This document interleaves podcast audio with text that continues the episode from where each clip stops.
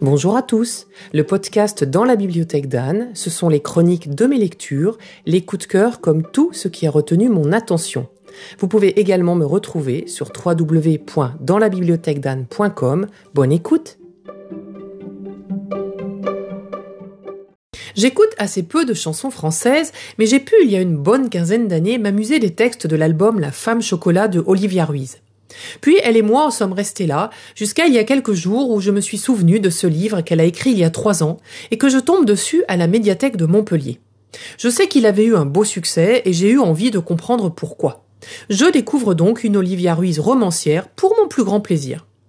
Depuis que j'habite Montpellier, j'entends parler plus régulièrement que quand j'étais à Paris de l'arrivée des réfugiés espagnols dans les années 30, mais je ne m'étais jamais penché, c'est vrai, sur leur histoire. La commode au tiroir de couleur m'a permis de comprendre un peu mieux leur vie à leur arrivée en France, ou tout au moins de suivre le parcours, même si romancé, de la grand-mère d'Olivia, qu'elle soit de papier ou qu'elle ait été réelle. L'histoire. Celle qu'on nomme l'abuela dans le roman, Rita, est donc la grand-mère de la narratrice, et prendra la parole après le prologue pour une bonne partie du roman. Sa petite fille, le jour de sa mort, ou si peu de temps après, va ouvrir les tiroirs de la commode que sa grand-mère possédait depuis longtemps et dont elle hérite, et y découvrir quelques objets et lettres. Cette commode est peut-être un vrai meuble, mais elle pourrait aussi simplement être la représentation, la métaphore de l'histoire de sa famille. Dès l'ouverture du premier tiroir, c'est Rita qui raconte le départ forcé vers la France avec ses deux sœurs, mais sans leurs parents, qui resteront se battre pour la liberté en Espagne. Les sœurs de 6, 10 et 16 ans sont accueillies par un semblant de famille française et surtout par une nouvelle famille qui va se créer, à savoir les voisins d'un immeuble, des personnages aimants et hauts en couleur. Mais rien ne remplace des parents.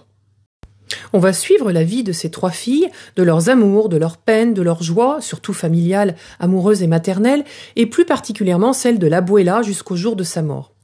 Elle qui, dès son arrivée en France, a appris le français très rapidement et qui se faisait au début appeler Joséphine pour qu'on ne la pense pas espagnole pour tenter de s'intégrer, m'a beaucoup plu.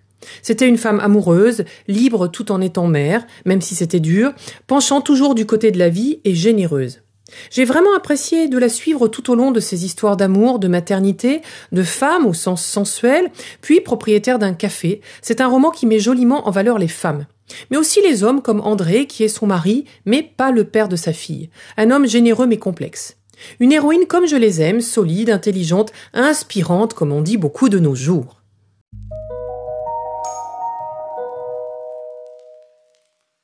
Olivia Ruiz. J'ai aimé son style fluide, j'ai lu le bouquin dans une même journée et je n'ai pas boudé mon plaisir. Avec surprise aussi, parce qu'évidemment, quand on voit une personnalité connue dans un domaine différent de la littérature prendre la plume, on est dans une expectative différente.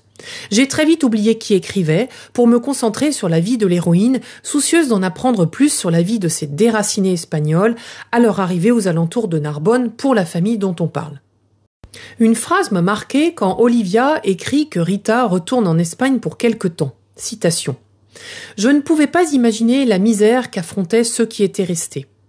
Je ne pouvais pas imaginer à quel point notre départ avait été vécu comme un rejet par les nôtres. Je ne pouvais pas imaginer que là-bas j'étais devenue une étrangère, une traîtresse, une prétentieuse petite française. Les amis, les enfants que j'avais laissés étaient à présent des hommes eux aussi, et ce bonheur des retrouvailles que j'avais fantasmé sur ma route jusqu'à eux me fut interdit.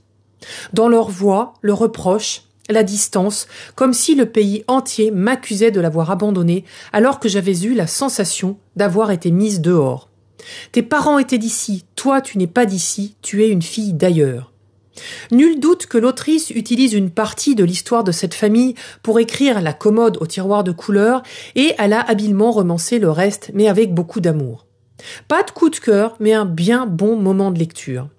Je remercie Anne de la boutique Tagomago rue du Petit Saint-Jean à Montpellier de m'avoir ouvert sa commode et me laisser prendre le livre en photo, lové dans un beau châle. Je vous dis à bientôt pour un prochain épisode.